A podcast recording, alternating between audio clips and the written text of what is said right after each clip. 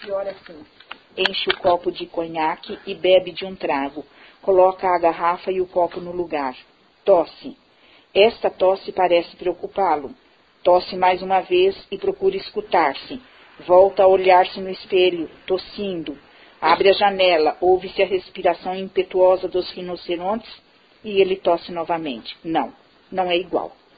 A sua própria tosse, ele, reconhece, ele, ele, tem a conclusão que a sua tosse não parece ser ah, com a voz de um rinoceronte. Acalma-se, fecha a janela, tateia a fronte por cima da tira, vai até o divã, com ar de quem está com sono. Vê-se Dudar subindo os últimos degraus da escada da escada, chegar ao patamar e bater à porta de Beranger. Esse Dudar é aquele que é um possível concorrente, né? É, é, pela mão da Daisy, uhum. que é um colega dele lá do escritório, né? Beranger certifica-se com Dudar de que sua voz não havia mudado e de que não tinha nenhum galo na testa. Depois confessa a Dudar seus temores, que o colega não leva a sério. Compreendo, ou pelo menos estou tentando. No entanto, mesmo que me acusem de não ter espírito esportivo ou de ser um pequeno burguês enclausurado no meu pequeno mundo, hei de permanecer fiel à minha posição. Está vendo? Quem é a outra personagem literária, assistente aqui, que também decidiu ficar fiel à sua posição? Quem? O doutor Stockman ah, é outro que também outro. resolveu tomar a mesma decisão. Isso. Ah, muito bem. Nós seremos sempre os mesmos, é claro. Por que você há de se preocupar por causa de alguns casos de rinocerite? Aquilo também pode ser uma doença. Justamente, e eu tenho medo do contágio. Ah, não pense mais nisso. Na verdade, você está dando muita importância ao caso. O exemplo de Jean não é nem sintomático nem representativo.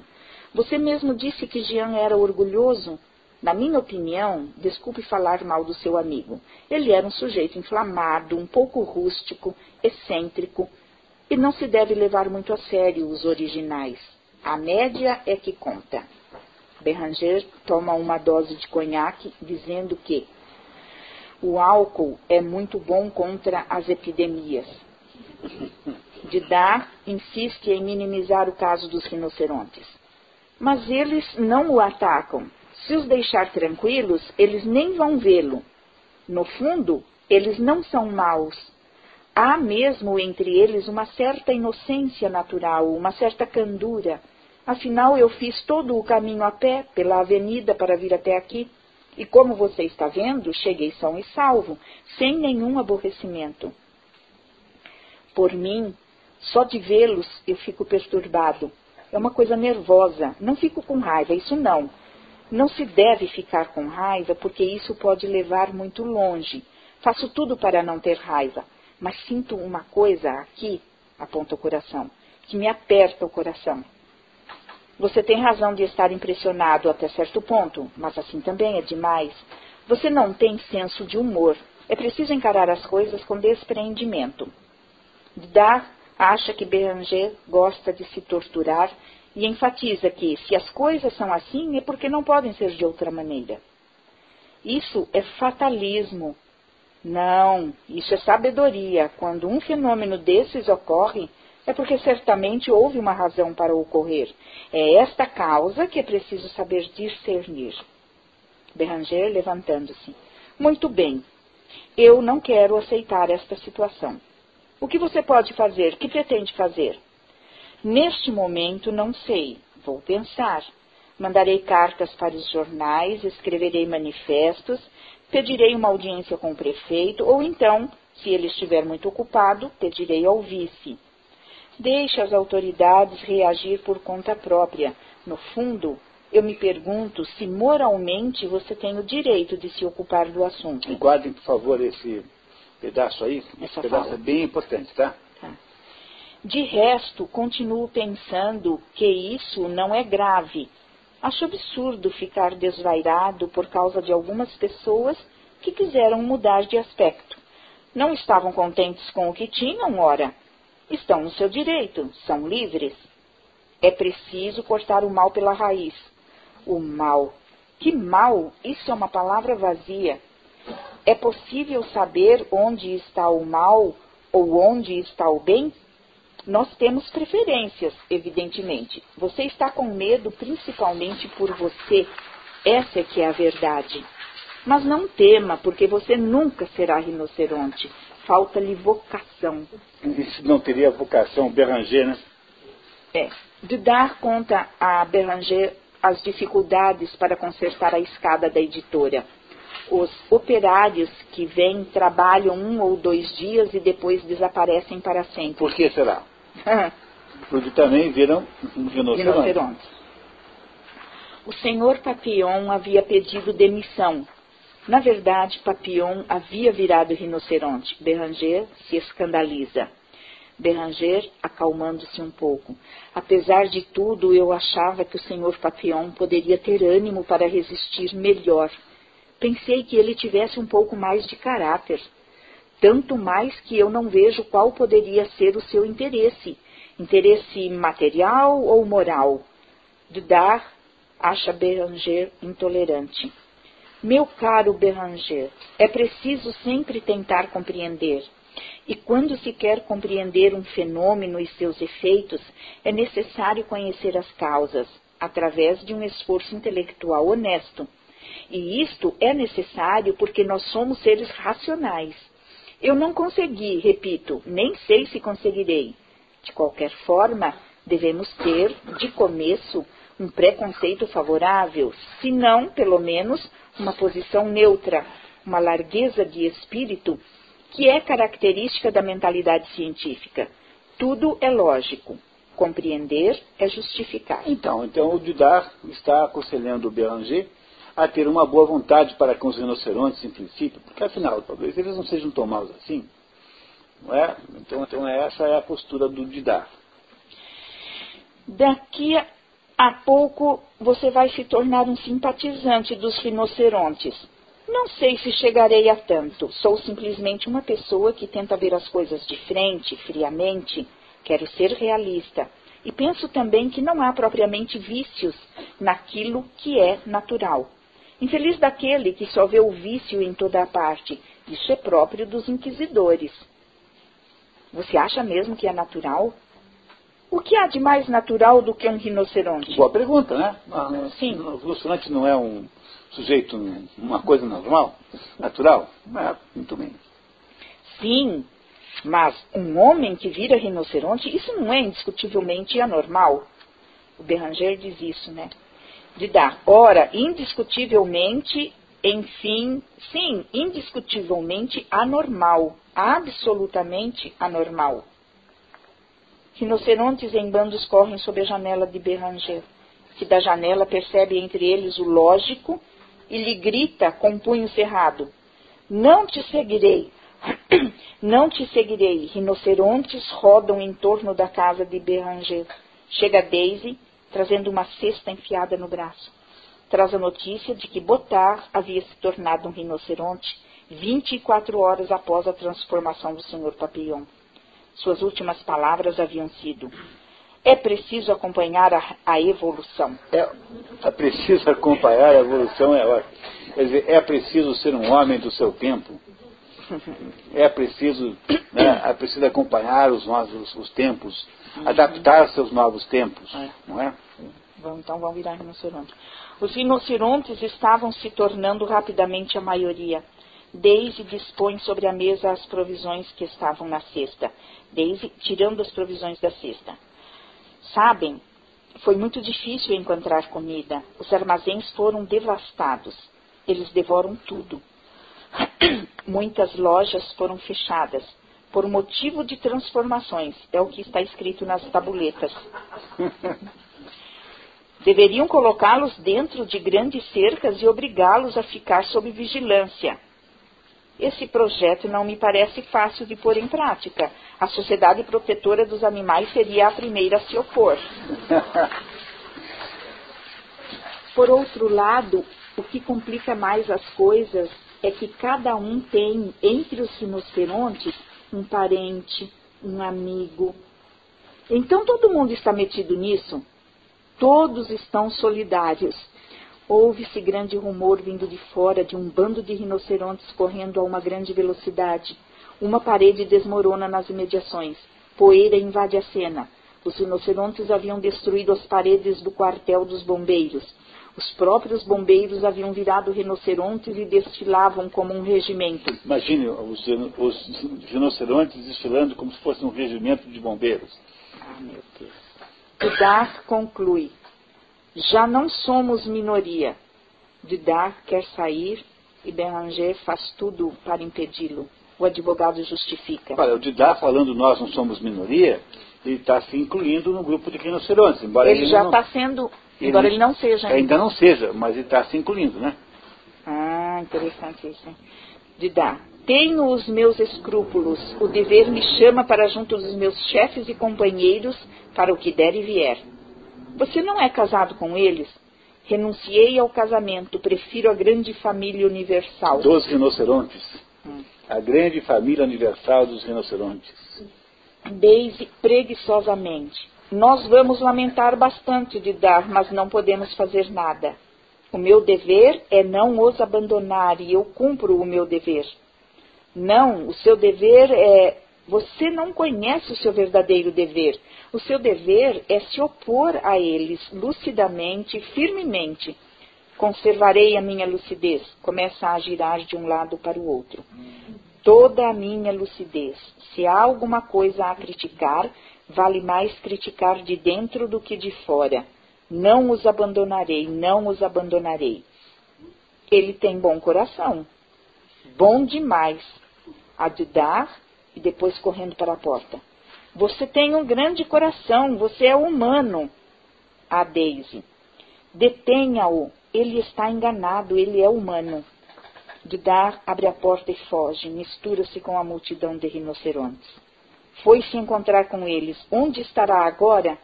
Daisy indo para a janela. Com eles. Qual será? Não podemos saber, já não é possível reconhecê-lo. E o Dudar já virou também rinoceronte. Por enquanto, até onde nós sabemos, apenas a Daisy e o Beranger é que ainda não viraram é, rinocerontes, né, nessa história. Tudo bem. Tem que ter um casal para recomeçar a espécie, né? Pensando bem, né? Para poder recomeçar a espécie tem que ter um casal, né? Não é uma boa, uma boa providência, né? Muito bem. Beranger e Daisy têm uma conversa romântica e fazem juras de amor. Beranger sente remorsos. Por mim, nunca deixarei de me acusar por não ter tido mais paciência com Jean. Nunca consegui provar de maneira eficaz toda a minha amizade. Não fui suficientemente compreensivo para com ele. Não se atormente, mesmo assim você fez o que pôde. Não se pode fazer o impossível. Para que ter remorsos? Deixe de pensar nessa gente toda. Esqueça isso. Apague as más recordações. Mas eu ouço e vejo essas recordações. Elas são reais. Eu não pensava que você fosse tão realista. Pensava que você fosse mais poético. Você não tem imaginação? Há tantas realidades, escolha a que mais lhe convém e escape para o imaginário. 60 anos antes do Quem Somos Nós, está aqui a teoria do, daquela história do Quem Somos Nós, 70 anos antes. É, escolha o mundo que você quer viver. É. Você tem autoridade para fazer isso. Né? É, é, aquela história. Do, toca o telefone. Do outro lado da linha só se ouvem barridos. O telefone toca de novo. Beranger liga o rádio que só emite barridos. Não há mais ninguém em parte alguma. Nós estamos sós. Ficamos sozinhos. Era isso o que você queria. Era você que queria. Era você. Você. Ouvem-se rumores por toda parte. As cabeças de rinocerontes tapam a parede do fundo. Dos lados direito e esquerdo da casa chegam ruídos de passos apressados de feras ofegantes. Todos estes ruídos apavorantes são, no entanto, ritmados, harmonizados. É principalmente do alto que vêm os ruídos mais fortes, as patadas. O estuque cai do teto. A casa é violentamente abalada. Estuque, para quem não sabe, é uma massa com a qual você faz um, o cimento das paredes, o cimento do, do teto, é uma construção simples, né, que, que esses, essas casas em Chaimel, verdadeiras, que têm uma estrutura de madeira, aqueles vãos da madeira são enchidos com estuque, não é? que é um, uma massa é, de enchimento. Deise fraqueja, talvez a culpa seja nossa. Não pense mais nisso, não devemos ter remorsos. O sentimento de culpa é perigoso. Vamos viver a nossa vida, sejamos felizes. Temos o dever de ser felizes. Eles não são maus e nós não lhes fazemos mal. Vão nos deixar em paz. Acalme-se. Daisy senta-se na poltrona. Quer um conhaque para se refazer? Estou com dor de cabeça. Ih, meu Deus. Não pode ser coisa boa, vindo de mulher. Com dor de cabeça. Né? Todas as opções são ruins. Né? Né? Todas as opções são pessimistas, esposa com dor de cabeça. Sendo que a pior de todas é ela virar rinoceronte. Rinoceronte, é. Ah, muito bem. Daisy acha que é preciso encontrar um modus vivendi para se entender com eles. Eles não podem nos entender. No entanto, é preciso, não há outra solução. E você, você os compreende? Ainda não. Mas nós deveríamos tentar compreender a psicologia deles e aprender a sua linguagem. Eles não têm linguagem. Ouça, você chama isso de linguagem? Como é que você sabe? Você não é poliglota? Falaremos disso mais tarde. Primeiro é preciso almoçar. Não tenho mais fome. Isto é demais. Já não posso resistir. Mas você é mais forte do que eu. Logo, não vai se deixar impressionar. É por causa da sua coragem que eu a admiro. Você já me disse isso. Você acredita no meu amor? Acredito. Eu a amo. Você está se repetindo, meu bem. Escute, Daisy, nós poderemos fazer alguma coisa. Poderemos ter filhos e nossos filhos terão filhos. Isso levará tempo, mas assim nós dois poderemos regenerar a humanidade. Regenerar a humanidade? Isso já aconteceu. Sim, em outros tempos, Adão e Eva, eles tinham muita coragem. Nós também podemos ter coragem, e além disso, não é preciso tanta coragem assim. A coragem vem por si mesma, com o tempo e um pouco de paciência. Para quê? Um pouco de coragem, sim, só um pouquinho. Não quero nem pensar em vir a ter filhos. Está fora de cogitação. Como é que poderemos salvar o mundo então? Salvar por quê? Que pergunta! Faça isso por mim, Daisy. Vamos salvar o mundo. Afinal, talvez sejamos nós que precisemos ser salvos. Talvez os anormais sejamos nós. Você está delirando, Daisy, você está com febre. Você está vendo mais alguém como nós? Daisy, não quero ouvir você dizer uma coisa dessas. Daisy olha para todos os lados na direção dos rinocerontes, cujas cabeças vemos ao longo das paredes, na porta do patamar e perto da ribalta. Isso é que é gente, tem um ar feliz, estão de acordo com eles mesmos. Não têm aspectos de loucos, são até bem naturais, devem ter tido suas razões. Beranger juntando as mãos e olhando para Daisy desesperadamente. Nós é que temos razão, Daisy, eu lhe garanto. Que pretensão! Você sabe muito bem que tenho razão. Não existe razão absoluta. Quem tem razão é o mundo, não é você nem eu. Sim, Daisy, eu tenho razão. A prova está em que, quando eu falo, você me entende. Isso não prova nada. A prova é eu amá-la tanto quanto um homem pode amar uma mulher. Belo argumento. Não estou compreendendo você, Daisy. Você já nem sabe o que diz, minha querida. Escute o amor. É o amor, o amor. Sinto vergonha disso que você chama de amor, esse sentimento mórbido, essa fraqueza do homem e da mulher também. Mórbido significa doentio. Doentio. Isso não pode ser comparado com o ardor, com a energia extraordinária que irradiam todos esses seres que nos rodeiam. Esses rinocerontes, fatões, né, animados, hum. né, não é isso? É. Energia, você quer energia? Tome lá energia, dá-lhe uma bofetada. Ah, não, nunca pensei, afunda-se na poltrona. Perdão, querida, perdão. Quer beijá-la e ela se esquiva. Eu não queria fazer isso, querida, perdoe-me. Não sei o que deu em mim, não sei como isso aconteceu. Simplesmente porque você já não tem argumentos. Infelizmente, em poucos minutos, acabamos de viver 25 anos de casamento. que é, fica assim o casamento 25 anos depois. É. Também tenho pena de você, eu o compreendo. Beranger enquanto Daisy chora. Muito bem. Pode ser que eu já não tenha mais argumentos. Talvez você ache que eles são mais fortes do que eu, mais fortes do que nós. Sem dúvida, pois apesar de tudo, eu lhe juro que não abdicarei, não abdicarei. Daisy levanta-se, vai até Beranger e abraça-se ao pescoço dele. Meu querido, ficarei com você até o fim. Você vai conseguir? Mantenho minha palavra, tenha confiança. Os ruídos dos rinocerontes tornaram-se melodiosos. Eles cantam, está ouvindo? Eles não cantam, eles dão barridos. Eles cantam, dão barridos. Eu já disse, você está louco. Eles cantam. Então você não tem ouvido musical. Você não sabe nada de música, meu amigo. E depois, olhe, eles estão brincando, estão dançando. Você chama isso de dança? É a maneira deles. São bonitos. São horrendos. Não gosto que falem mal deles. Fico com pena. Desculpe, não vamos brigar por causa deles. São deuses. São Você... deuses são deuses.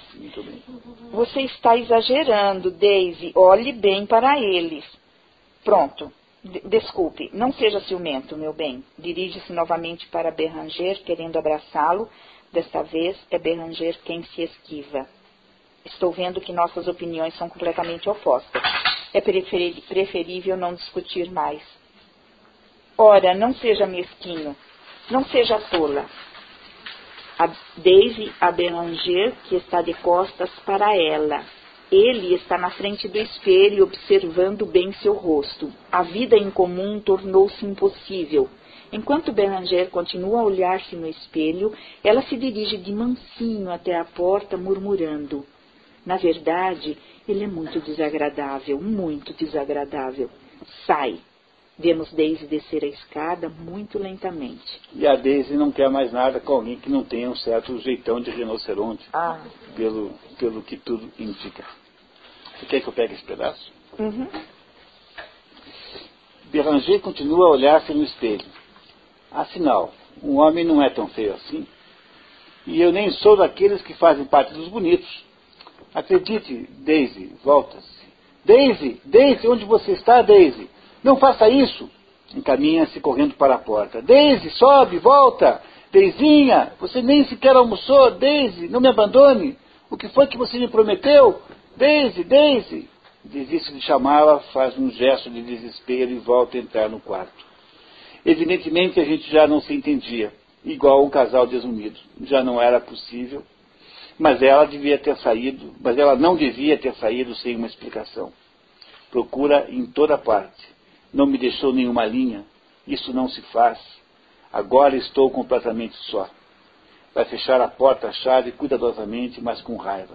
A mim não me pegam. Fecha cuidadosamente as janelas. É minha é que vocês não pegam. Falando para todas as cabeças de rinocerontes. Eu não vou segui-los. Eu não compreendo vocês. Continuarei como sou. Sou humano, um ser humano. Vai sentar-se na, na poltrona. Essa situação é insustentável. Se ela foi embora, a culpa é minha. Eu era tudo para Daisy, e agora o que vai ser dela? Mais um para pesar na consciência. Estou imaginando o pior. O pior pode acontecer. Pobre menina, abandonada neste mundo de monstros. Ninguém pode ajudar-me a encontrá-la, pois ninguém mais existe. Novamente barridos, corridas desenfreadas, nuvens de poeira. Não quero mais ouvi-los. Vou pôr algodão nos ouvidos põe algodão nos ouvidos e fala a si mesmo no espelho. Não há outra solução. Tenho de convencê-los. Mas e que? E o retorno à forma anterior será possível? Será? Isso seria um trabalho de Hércules acima das minhas forças. Primeiramente, para poder convencer, é preciso falar com eles. Para falar com eles, é preciso que eu aprenda a língua deles. ou que eles aprendam a minha. Mas que língua é a, é a, é a deles, né?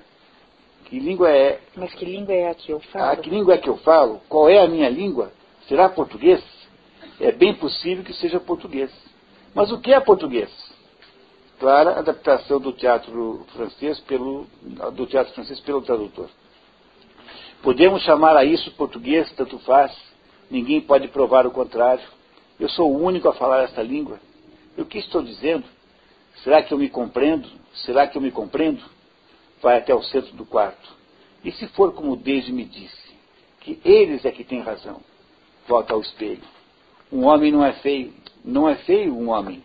Observa-se passando a mão pelo rosto. Que coisa engraçada. Com que me pareço então? Com o quê? Corre para o armário, onde tira fotografias.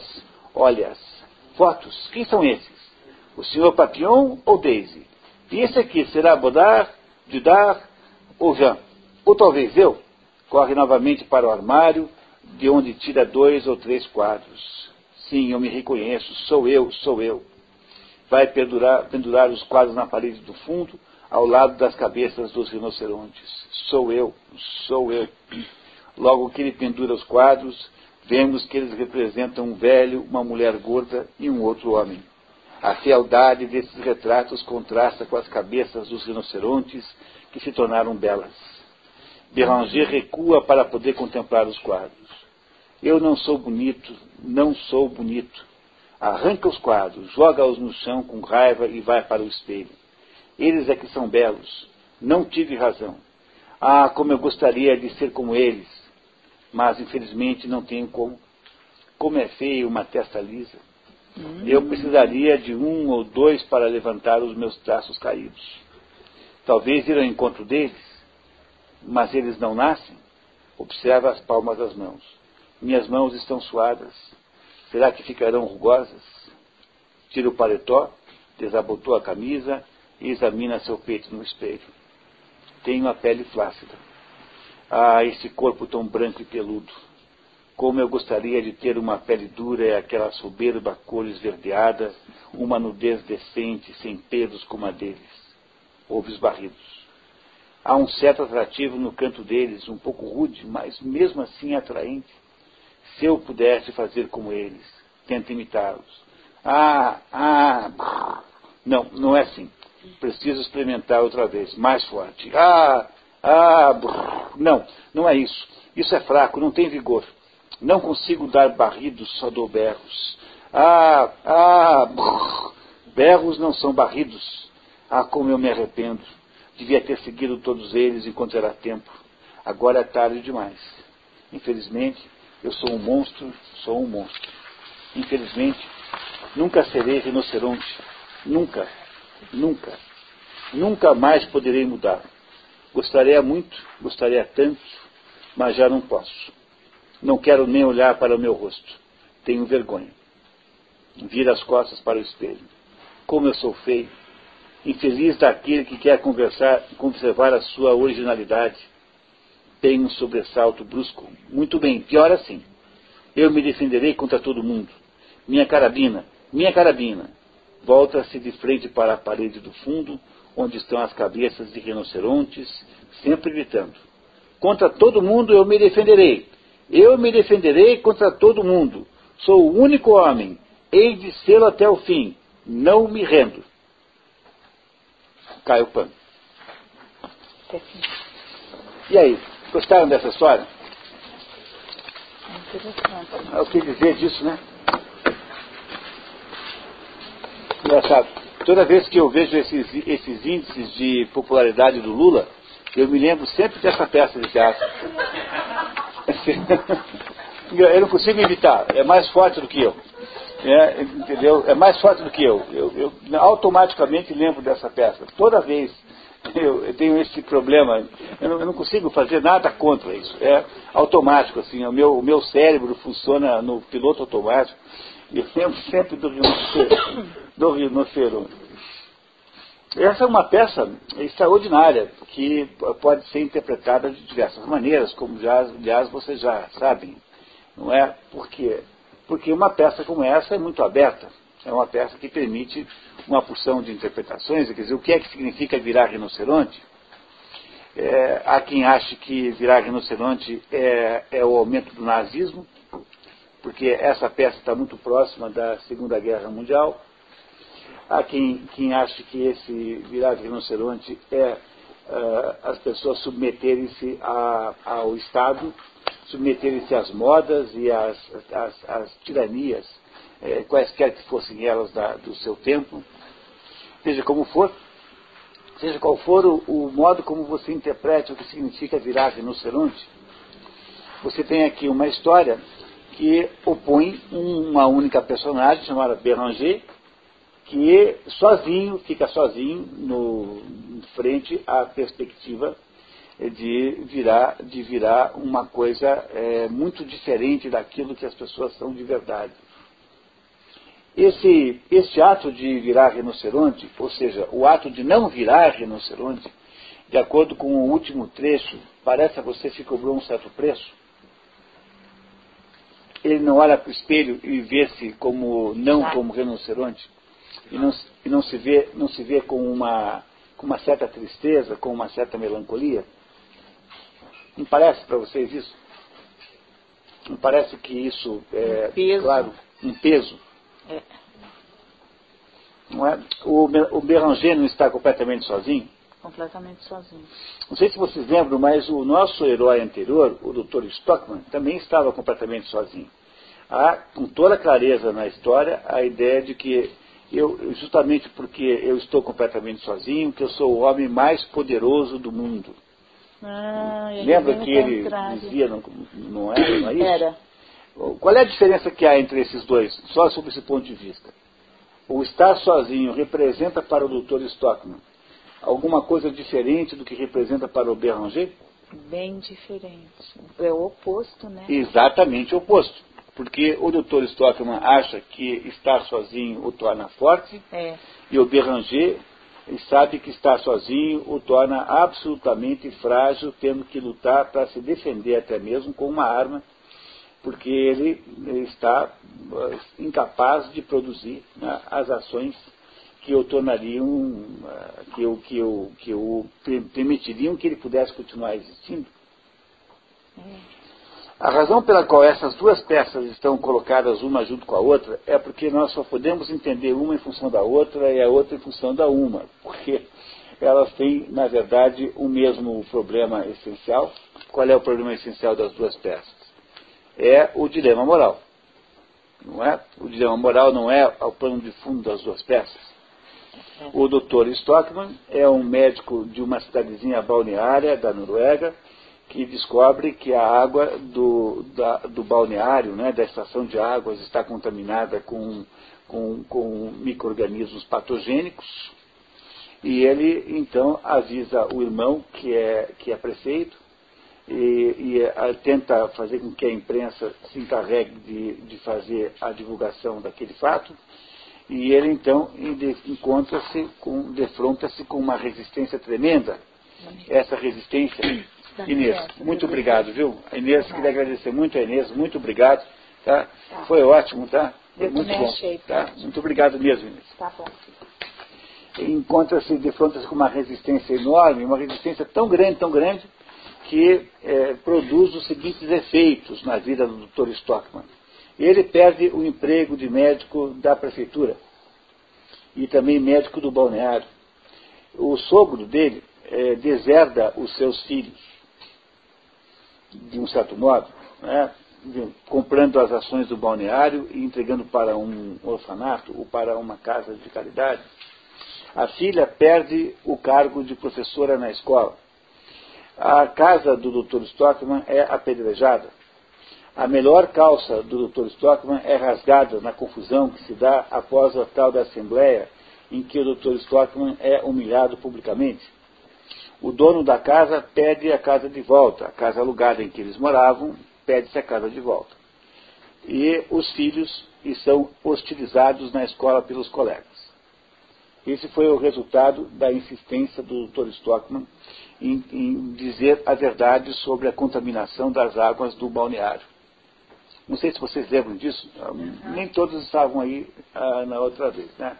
Então, estou é, tentando aqui fazer um pequeno resumo. No final da história, quando o Dr. Stockman percebe-se que está sozinho, com exceção da mulher, né, dos filhos, naturalmente, e de um amigo que lhe convida, cede a sua própria casa para eles morarem, não é? Um amigo que é um capitão de navio e que ficaria fora durante um certo tempo. E ele descobre que essa solidão que ele se encontra é uma demonstração de força, de poder e não do contrário. E decide então modificar uma decisão que havia tomado de sair da cidade, ir para um outro lugar e resolve ficar e enfrentar a sociedade local com todas as forças que lhe restaram. Basicamente, esse enfrentamento da sociedade local é feito pela recusa a continuar mantendo as crianças na escola, e então ele pede aos meninos que encontram os moleques de rua, moleques de rua, e resolve então incorporar toda essa garotada numa escola em que ele será o professor na casa deles. E ele então declara uma espécie de guerra contra aquele lugar, cujo nome a gente não sabe, não, não nos é contado. E o doutor Stockman, então, é, faz aí uma, a, sua, a sua reação contra a perseguição que ele sofre, que é uma perseguição injusta, porque afinal de contas ele está falando a verdade, ele está com a verdade. E temos então um quadro extraordinário aí de uma pessoa que uh, que, que, que está, sub, está, submetido a um grande, uh, uma grande assimetria entre os valores que ele tem da vida e os valores que a sociedade tem da vida. A sociedade representada sobretudo pelo seu próprio irmão, não é? É uma sociedade que recusa fechar a, o balneário, porque, afinal de contas, há uma economia associada àquele turismo de verão que estava prestes a acontecer. É a fórmula do tubarão. Depois, no, no cinema, o tubarão fala, contará a mesma história de um modo moderno, com outros personagens, outras circunstâncias, etc. No dia de hoje, nós temos uma história parecida com essa, que é a história de um sujeito chamado Béranger, que é um sujeito meio esculhambado, que tem uma certa inadaptação à vida, coisa que o Dr. Stockman não tem, o Dr. Stockman é um sujeito adapta, adapta, adaptabilíssimo, né? adaptadíssimo à vida, porque ele é muito social, ele tem na própria vida, a casa, tem as, a casa dele tem as portas abertas, ele é um sujeito que curte lá uma bebedeirazinha de vez em quando, pequena, nada muito exagerada, mas ele é o contrário do doutor, do, do Beranger. O Beranger é um pouco assim de é, é, criatura desgarrada naquela sociedade, fazendo um contraste com aquele Jean. O Jean parece ser muito adaptado, porque o Jean tem uma perspectiva de carreira, o Jean sabe se vestir, o Jean é elegante, o Jean sabe o que fazer da sua vida.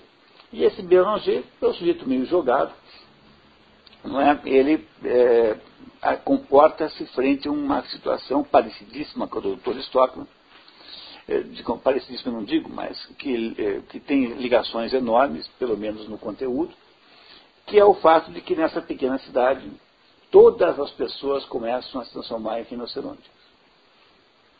E ele é, é, vai percebendo aquilo acontecer e há, so, sobretudo, uma surpreendente adesão àquela transformação. Porque aquela adesão, aquela transformação, não é uma transformação indesejada, Talvez tenha sido apenas o caso do Jean.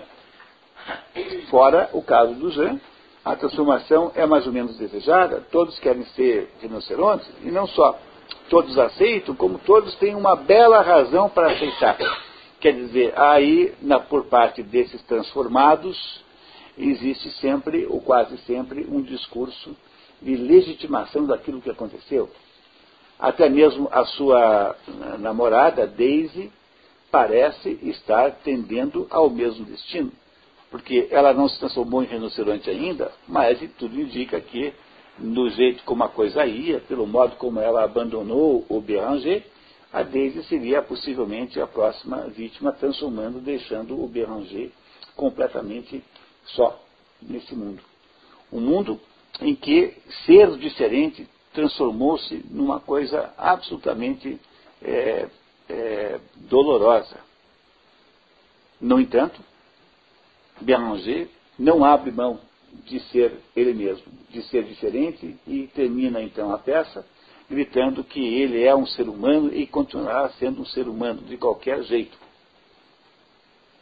A mesma coisa não acontece com o Dr. Stockman, porque o Dr. Stockman é o sujeito que, mesmo estando completamente sozinho, é, frente a um grupo humano hostil, que é toda a cidade, exceto duas ou três pessoas, tirando a sua família, tirando a família dele, só tem um amigo.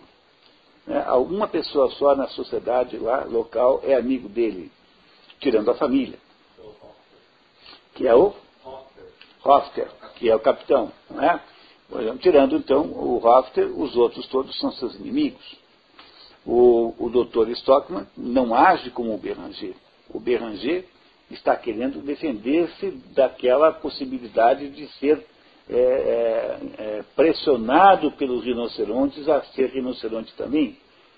O Dr. Stockman não tem a mesma perspectiva de vida. O Dr. Stockman está querendo fazer alguma coisa para contrapor-se à cidade como alguém está lutando até a morte pela sua própria concepção de como deve se agir naquele caso específico da contaminação das águas do balneário.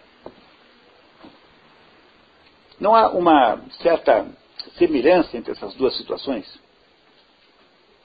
É possível, é possível a gente imaginar né, que há uma certa semelhança entre essas duas situações.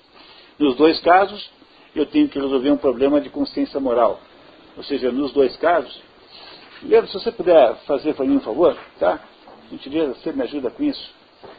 Tá? Então tem aqui uma pequena comparação dos dois casos. Nós fizemos aí cópias para vocês. É, nos dois casos há uma coisa igual, há uma coisa que unifica as duas situações. Se você está numa situação de desvantagem, ou seja, de isolamento social, e você tem razão, você está é, tendo que tomar uma decisão sobre a sua própria vida. Decisão essa que, no caso do Beranger e no caso de Stockman, foi muito diferente. Não é? Então, o que é que unifica as duas, as duas criaturas, as duas situações? O fato de que o Stockman encontra-se brigando com aquela sociedade inteira, que a sociedade inteira acha que ele é um sujeito errado e que está, está conspirando contra a prosperidade local. E, no caso do Beranger, ele está tentando ser humano quando todos os outros deixaram de ser. Vocês compreendem que é nisso que eles são unificados, quer dizer, nesta, neste contraste, digamos, tensional entre o que eles pensam da vida e o que os outros pensam da vida. Há uma tensão, portanto, entre a concepção que Stockman tem do problema e a visão da sociedade inteira que é contrária a ele, e há, no outro caso, a mesma tensão que é constituída por essa, por essa, digamos, por essa diferença enorme que há entre o Beranger, que foi o único que não virou rinoceronte, e os outros todos que são rinocerontes e que gostariam que ele virasse rinoceronte. Vocês percebem que há uma, embora haja uma unidade nessas, digamos assim, haja uma coisa parecida entre as duas situações, na prática, na prática, o modo como eles dois resolvem o problema é diferente. Eu fiz uma lista, está vendo aqui? de elementos que me parecem estarem aí é, em contraste nos dois casos. Primeiro, o Stockman está no ataque. Quando o Stockman decide que, vai, que não vai mais embora e que vai ficar na cidade e vai lutar até o fim, ele não fez um ato de ataque, não, não declarou guerra contra a sociedade. O outro, o Beranger, diferentemente e ao contrário, está na defesa. Ou não parece que seja na defesa. Mesmo quando ele diz que ele quer é, defender-se com uma arma, ele quer defender-se. Ele não quer que os outros o transformem em, em, em rinoceronte. Mas ele não pretende é, produzir uma operação plástica simultânea com todo mundo para transformar todo mundo em gente de novo. Mesmo porque ele mesmo admite, um pouquinho antes, no trecho que eu li no final, que não há muito o que fazer. Como é que faz para desvirá-los de rinoceronte? Não é mais possível? Não é possível fazer isso? Eu não tenho os meios, quando ele diz que não é possível, eu não tenho os meios para fazer tal coisa. Os meios não existem para que eu possa fazer tal coisa. O Stockman, ao contrário, acredita que pela sua ação conflito e belicosidade, é capaz de produzir um efeito de arrumar aqueles que estão, na opinião dele, com razão, aliás, errados nesse ponto de vista da, de como lidar com o assunto do balneário. No entanto, vocês compreenderam que há entre essas duas situações um contraste muito claro, que o contraste é entre estar no ataque e estar na defesa, e que isso é muito diferente. Veja, pessoal, a situação humana normal, a situação humana normal é que nós tenhamos várias situações, vivamos por, por episódios, em que a nossa opinião não coincide com a opinião dos outros. Isso pode ser no âmbito do fórum, pode ser no âmbito da sua família, pode ser no âmbito de uma sociedade inteira. E aí você tem uma porção de exemplos históricos notáveis, como por exemplo o exemplo de Sócrates. Talvez o exemplo de Sócrates seja o mais emblemático. Sócrates foi condenado pelas leis atenienses por perverter a, a juventude ateniense. De que modo? Sócrates é acusado de perverter a juventude, ensinando a juventude a cultuar deuses diferentes dos deuses da cidade. Portanto, o crime, o crime de Sócrates, aquele de que ele é acusado, condenado e pelo qual é executado, é um crime na, de natureza religiosa. É um crime religioso, o crime de que se acusa Sócrates. Sócrates estava sozinho, como estão sozinhos Beranger e como está sozinho Stockman. Stockman está menos sozinho do que Beranger, porque o Stockman tem a sua família. Mas é preciso né, olhar para isso de um modo assim mais, digamos, mais, mais simplificado, né? Quer dizer, o Stockman também está sozinho, mesmo porque ele mesmo declara que está sozinho. Compreenderam? Sócrates estava completamente sozinho. E por que que Sócrates tem, é, é, é, foi se meter na situação que foi se meter?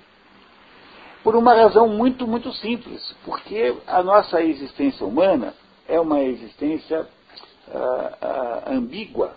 Nós, nós temos uma vida individual, somos pessoas separadas, temos uma história e uma biografia única, cada um de nós, e, ao mesmo tempo, nós somos membros de uma sociedade que está em volta da gente. Isso não teria grande dificuldade se eu soubesse com clareza, se eu pudesse discernir dentro dessa ambiguidade, quanto por cento da minha vida deve ser a mim mesmo e quanto por cento da minha vida deve ser aos outros. Porque eu, você nunca sabe, porque há muitas coisas que não foi você que inventou. Por exemplo, a língua que você fala é uma, uma espécie de, de herança que você recebeu dos outros. Nós não inventamos a língua que nós falamos, nós pegamos a língua que estava pronta já. A gente nunca sabe quanto é que a gente deve é, para a nós mesmos, para nosso próprio mérito, e quanto é que a gente deve para o mundo. Nós nunca sabemos isso. Nunca saberemos isso. Isso, na prática, significa que a nossa existência pessoal será sempre uma existência ambígua, porque nós nunca saberemos entender exatamente qual é a proporção de mérito de cada coisa. Mas há uma complicação nisso, que é a seguinte: se viesse um, um extraterrestre aqui agora e resolvesse pegar qualquer pessoa aqui presente, sequestrar, abduzir, para fazer um estudo do que é o ser humano, qualquer pessoa de nós aqui, qualquer um de nós aqui nessa sala, poderia representar com toda a plenitude o ser humano. Quer dizer, bastaria que esse extraterrestre examinasse apenas um de nós, para que pudesse compreender todos os seres humanos por extensão, ao exame deste indivíduo que seria escolhido. O que eu quero dizer é que o indivíduo separado, ele tem condições, quer dizer, ele tem elementos em si próprio que permitem que ele possa representar toda a humanidade. Mas a, o problema aí é que se esse mesmo extraterrestre viesse para cá não para estudar o indivíduo humano, mas para estudar a sociedade humana, não adiantaria estudar Paranavaí. Porque Paranavaí não é uma, um exemplo é, com a potência de representar todas as experiências sociais humanas.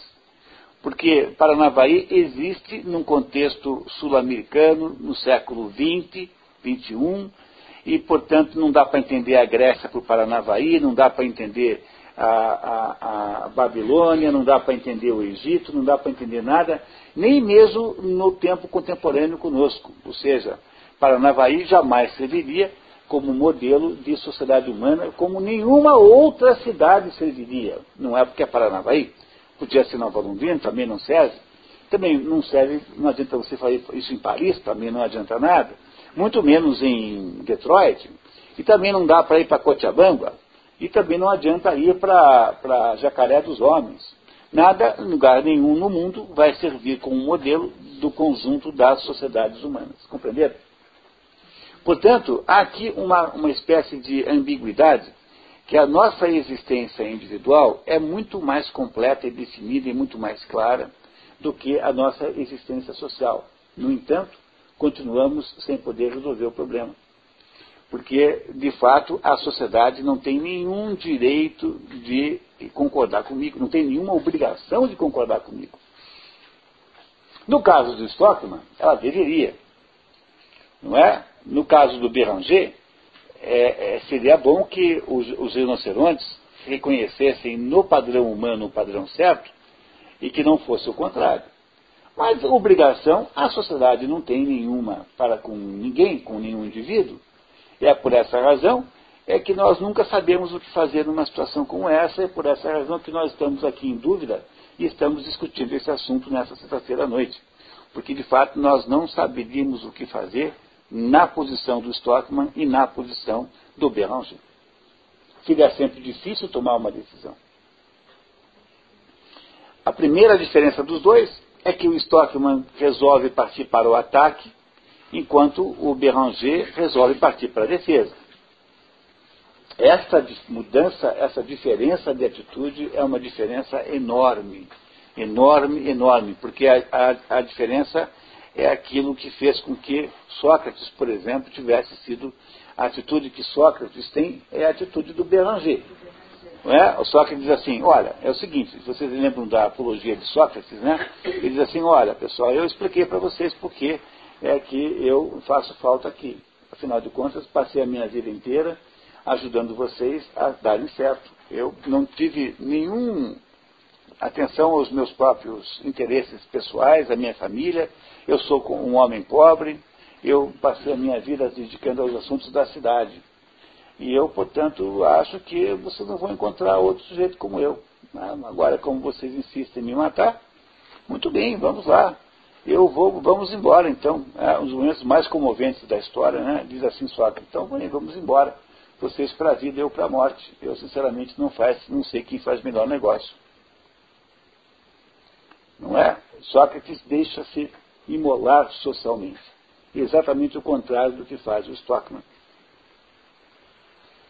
Vocês compreendem que aí há uma diferença extraordinária, porque há alguma coisa em que os dois não combinam mesmo, que eu acho que ainda é um pouquinho cedo para contar.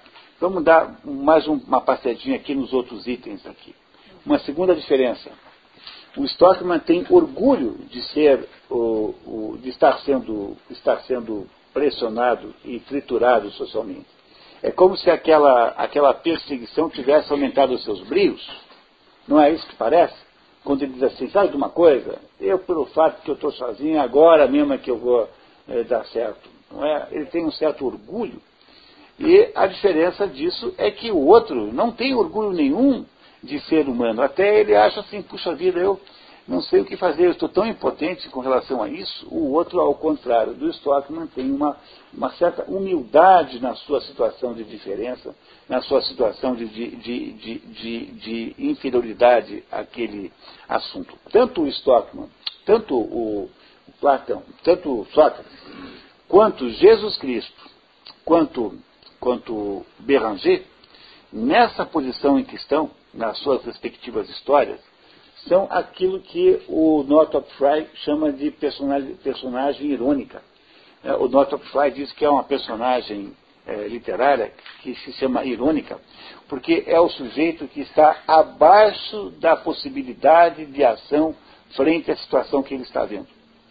Sócrates não pode fazer nada porque ele sabe que ele não pode contradizer a sociedade, porque ele não sabe quanto é que a sociedade deve a ele.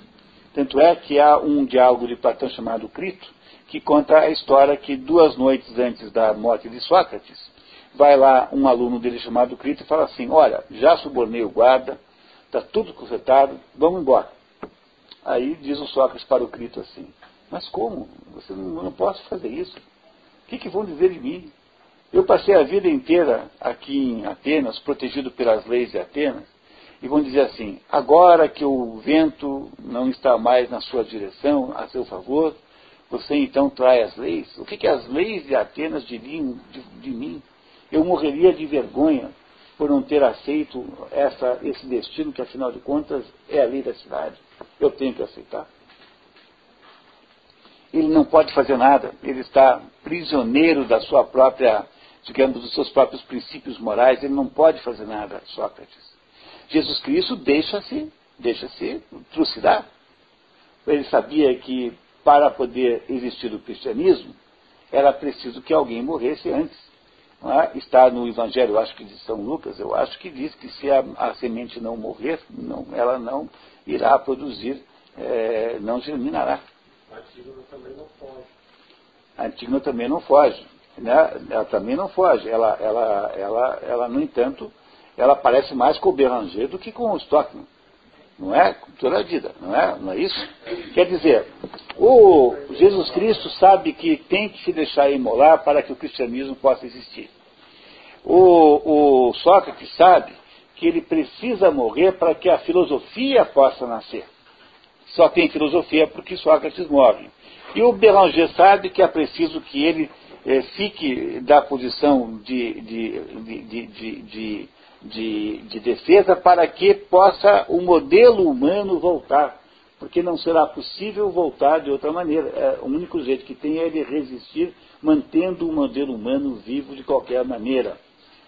É como se você dissesse assim: é, apesar da degradação geral do ser humano, apesar de que o ser humano é, encontra-se num momento degradado, eu não abro mão de ser o ser humano conforme foi desenvolvido e foi inventado, porque eu tenho que continuar sendo isso, mesmo que eu fique sozinho e fique na pior situação de poder possível. Vocês compreendem que há uma diferença muito grande nessas duas personagens, como elas agem com a situação? Desculpe, você tinha uma pergunta? É, é que é, mas ele é o feio porque ele é aquele sujeito que é acusado, apontado como feio pelos outros. Mas ele não acha que ele é feio ou errado, ele continua achando que é melhor ser feio. Não é? Porque os, os rinocerontes são bacanas e simpáticos, mas os rinocerontes não são de verdade, não são reais. Ele é feio como o ser humano é feio, mas ele não abre mão da sua feiura. É como está lá no Admirável Mundo Novo, em que aquela figura do selvagem rebela-se contra o sistema. O sistema é um sistema todo voltado para sexo, drogas e rock and roll. Né? Não é isso? Não que isso não tenha algum valor. Né? Eu, eu, até que eu gosto. Então, eu mudei depois de velho para sexo, Scott Mozart. Ficou mais adequado à minha idade. Assim, né? Mas o. Né? Então o, o, diz assim, e aí diz assim o, o, aquele, aquele, aquela sua majestade, o seu, o, como é que é o, sua, sua, sua alteza, né, a sua for, for, forteza, né, me né, diz assim, olha, você está vindo me dizer que você veio aqui para dizer que você quer morrer, que você quer ser, ter doenças, que você quer ficar velho, quer ficar feio, quer ficar um ser humano imprestável, quer sofrer o peso dos anos. Sua fordeza, lembra? Sua fordeza Mustafa, não é? é o nome dele. Você veio aqui me dizer isso, falou assim, eu venho aqui reivindicar tudo isso. Porque é da, eu venho reivindicar o direito de ser humano, de ter a minha natureza humana preservada. É isso que o Beranger está fazendo. Ele está reivindicando o direito disso. E os outros é que vão ter que aguentá-lo e suportá-lo. Mas ele não está na defensiva. Ele não tem na mão um projeto de transformar os outros novamente em ser humano, porque ele não tem esse poder. E a falta desse poder, ou a consciência da falta desse poder, é o que fará toda a diferença na interpretação das duas personagens. Mas a gente chega lá, se a gente olhar o terceiro item, o Stockman não tem dúvidas. Ele é um sujeito peremptório, ele não tem dúvida nenhuma, ele está convencido de que ele está certo, e ele é, ele, é, ele é imperial, ele, não sei se vocês lembram, mas ele diz assim em um momento, eu não sou tão tolerante como aquele que deu a, a face para o outro lado do rosto. Ele acha que ele sabe mais que Jesus Cristo. Ele é um sujeito convicto de uma, de uma, de uma existência que não é sujeita ao erro. Ele é de uma peremptoriedade, de uma autoridade extraordinária, esse Stockman. O outro, em compensação, faz exame de consciência. Será que não sou eu que estou errado? Enquanto o Stockman acha que ele é o único sujeito certo e, portanto, é uma espécie de árbitro do certo e do errado, esse Beranger fica dizendo assim, pô, mas será que não sou eu? Será que não sou eu que estou errado? Não é a hora de eu prestar atenção nisso? É por isso que está na defesa. Né? Por quê? Porque ele tem dúvida. Ele cultiva a dúvida sobre a sua própria posição. Ele sabe que a sua posição pode ser frágil. Ele não tem certeza, mas ele precisa manter a, a dúvida, ele precisa manter a chance da dúvida. No item 4, com outra diferença, o, o Stockman é pretensioso.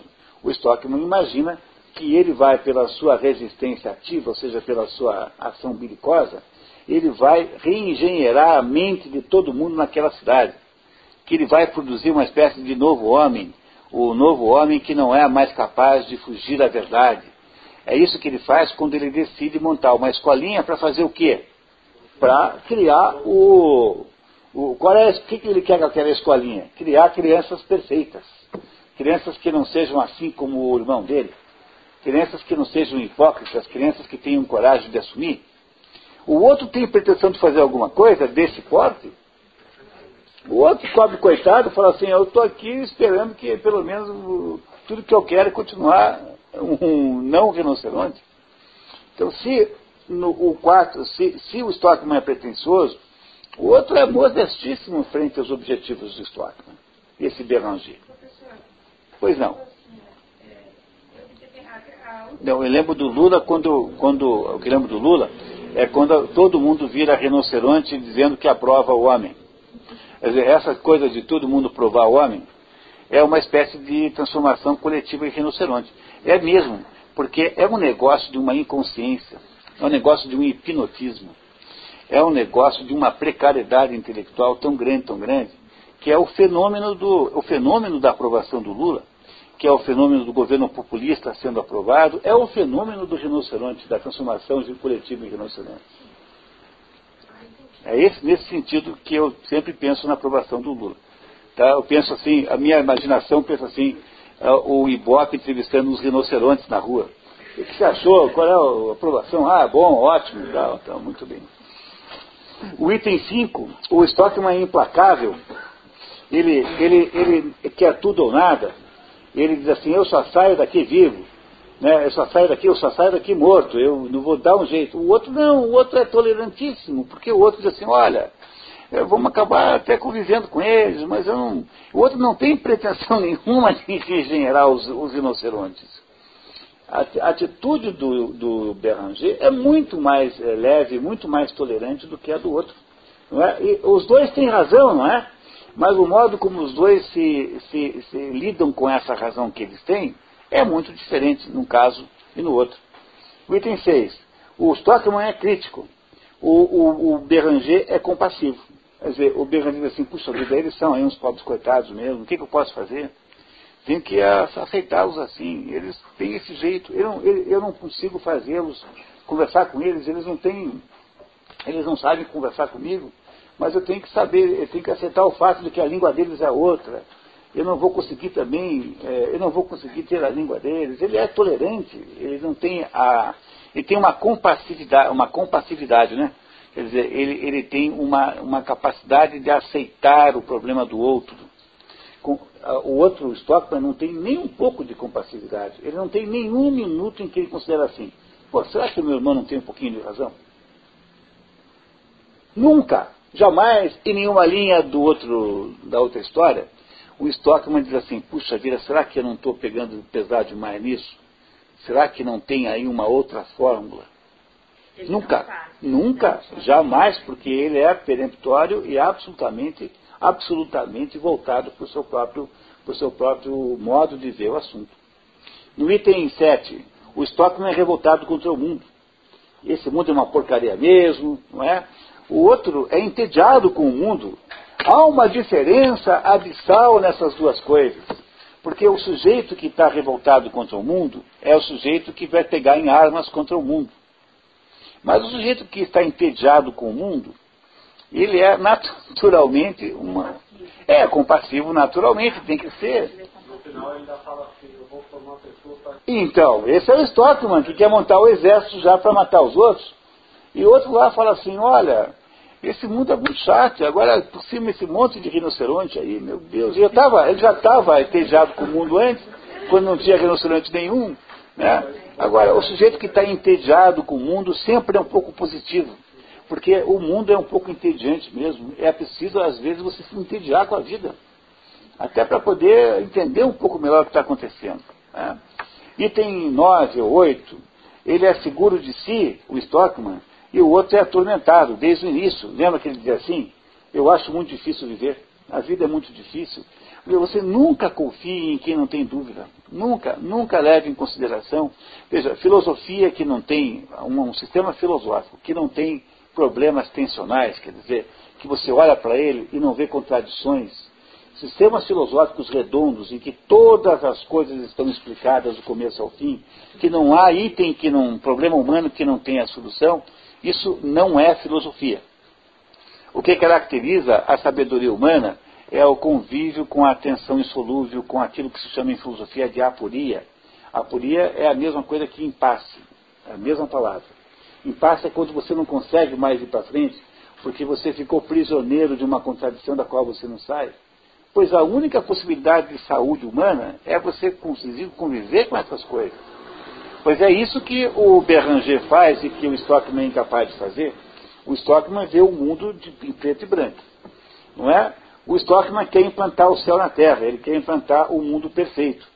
Não é? E o Beranger, atormentado como é, é um sujeito que morre de saudades do paraíso. Compreenderam a maior diferença de todas? O Stockman, ele desenhou um céu sobre a terra. Assim, a terra vai ser esse, esse jeito que eu quero. Eu sou, afinal de contas, o hábito do bem e do mal, eu, Stockman, porque eu sou mais que Jesus Cristo. Agora, o outro não. O outro não quer implantar o céu sobre a terra. O outro é o ser humano, depois da queda, que tem uma saudade terrível do, do, do paraíso e diz assim: puxa vida, como eu gostaria de preservar aquilo que é a minha própria essência e que, e que não pode ser animalizado e se perder como aconteceu com todos os outros. O, o Beranger quer manter a sua natureza intacta, a natureza pré-queda, a verdadeira natureza humana, e morre de saudades desse paraíso. Morre de saudades. E, portanto, quando ele vê os outros decaídos, porque o que é virar rinoceronte? É você se animalizar, é você se transformar num animal, é você decair, quer dizer, tender para as partes, digamos, animalescas da natureza humana. Pois esse tem saudades do paraíso, ele não quer construir o céu sobre a terra. É um saudosista. E, portanto, esse Stockman tem, na verdade, o potencial totalitário. Porque é esse sujeito que vai dizer, agora vai ser do meu jeito, e que estabelece, então, um sistema totalitário de controle para que as pessoas sejam do jeito que ele quer, e que vai tentar reengenheirar o mundo, enquanto que o outro tem uma coisa chamada potencial civilizatório. Mas tem momentos. É, é verdade. Só que é preciso entender. É. Toda vez que você se encontrar na situação stockiana, ber, berangiana, quer dizer, toda vez que o mundo disser para você que está totalmente contra você, é preciso você escolher um desses dois caminhos aqui. E, e, e essa é uma coisa de sabedoria de vida extraordinária. Não é? Eu queria dizer para vocês que o Ibsen é uma, um, um autor que bota um alçapão debaixo de cada da cama de todo mundo. Ele, ele, ele faz isso com todas as peças. Ele conduz você para você ficar simpático a uma certa situação. Tem uma peça do Ibsen que é uma coisa mais perturbadora do mundo, chama-se O Pato Selvagem. Vamos botar aqui o ano que vem, aqui em Paranavaí. Então, os personagens de certa forma, uma A esposa de- do, do Stockman Ah, é, é, é assim, o, o, o, o Ibsen, ele, ele faz, ele, ele é um demônio. Ele tem uma capacidade diabólica de produzir a, a- a peça de teatro. Depois do Shakespeare, não tem ninguém que tenha feito, tenha tanto talento teatral como esse homem. O que, que ele faz? Ele pega você e vai empurrando você para o precipício. né? Quer dizer, não é qualquer pessoa normal, qualquer pessoa de bom coração, qualquer pessoa de boa índole, está do lado do Dr. Stockman. Bom, mas isso não, não tem a menor dúvida. Se você está do lado do Dr. Stockman, pode ficar feliz porque você é uma pessoa normal, uma pessoa boa e de boa índole. Pois é, mas na Pois é, mas porque você, é, que, é que você caiu do, do alçapão, entendeu? Porque ele queria fazer isso, né? Mas, ele, mas na verdade o que ele quer é que de repente você descubra que tem alguma coisa errada com o Stockman. Há alguma coisa errada com o Stockman. Eu não estou dizendo que, eu não estou aqui criminalizando o Stockman. Estou apenas dizendo que quando você o compara com o Beranger, há alguma coisa errada no Stockman. Não é? E essa coisa errada, fu- fundamentalmente, está nessa, na, na seguinte diferença. Que essa diferença, me parece, Leandro, que explica, resume bem a nossa ópera aqui. O problema do, o problema do Beranger, o problema do Stockman é que ele não entende uma coisa importantíssima. A questão aqui é moral, né? No fundo é uma questão moral. Muito bem. O que o, o, o, o Stockman não entende, e que o Beranger entende, é que a sua obrigação moral perante o mundo não é a de consertar o mundo. A sua obrigação moral é de não estragar o mundo, o que é muito diferente. Vocês compreenderam essa diferença? É assim, você não é obrigado a resolver os pecados do mundo, você não é obrigado a melhorar as, as outras pessoas, você não é obrigado a salvar as outras pessoas dos seus enganos e seus pecados. Ah, Você não é obrigado, você não tem obrigação moral de resolver as injustiças do mundo. Você só tem uma obrigação moral, é que de não fazer nenhuma. Não fazer mal ao nenhuma injustiça. Você tem obrigação de não fazer nenhuma injustiça ao mundo. Você tem obrigação moral de não piorar o mundo. Você tem obrigação moral de não estragar e avacalhar o negócio mais do que já está. Agora, obrigação moral de mudar o mundo e construir um mundo novo, bacana, bacana, é sempre todo, sempre, é sempre a origem de todo totalitarismo. Tem uma frase É o que- assim, muito ajuda quem não atrapalha. É mais mais ou menos assim, né? Mas assim, se, se, é, Mas, mas Leandro, ele é o Raskolnikov que é Deus. Ele é o Raskolnikov que é ele, Deus e Napoleão Bonaparte. Ele é que sabe o que é bom para o mundo. Ele é que é o hábito do bem e do mal. É, co- compreenderam? Isso o outro lá nem sonha em fazer. O outro lá é o pobre coitado humano que tem saudades do paraíso e que tem o desejo de continuar sendo humano.